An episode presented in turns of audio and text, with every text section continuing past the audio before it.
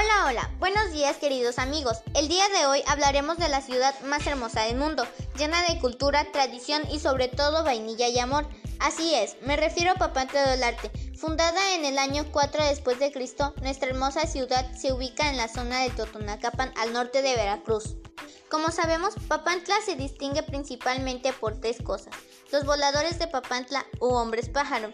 Es un ritual en el que un hombre toca la flauta estando de pie sobre un poste de 30 metros, rodeado de cuatro hombres atados por la cintura, quienes posteriormente se lanzarán al vacío al ritmo de la flauta. Este ritual es una plegaria a la divinidad para que llueva sobre los cultivos en tiempo de sequía. 2. El Tajín. El Tajín significa ciudad del trueno. En ella destaca la pirámide de los nichos, aproximadamente 360 nichos que le otorgan un carácter solar y calendárico.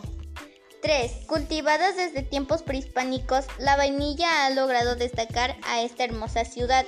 No en vano, Papantla es la ciudad que perfuma al mundo, pero detrás de esto existe una leyenda de amor imposible en la que los corazones de dos jóvenes enamorados son responsables de nuestra amada planta de vainilla, la que según la leyenda fue declarada sagrada.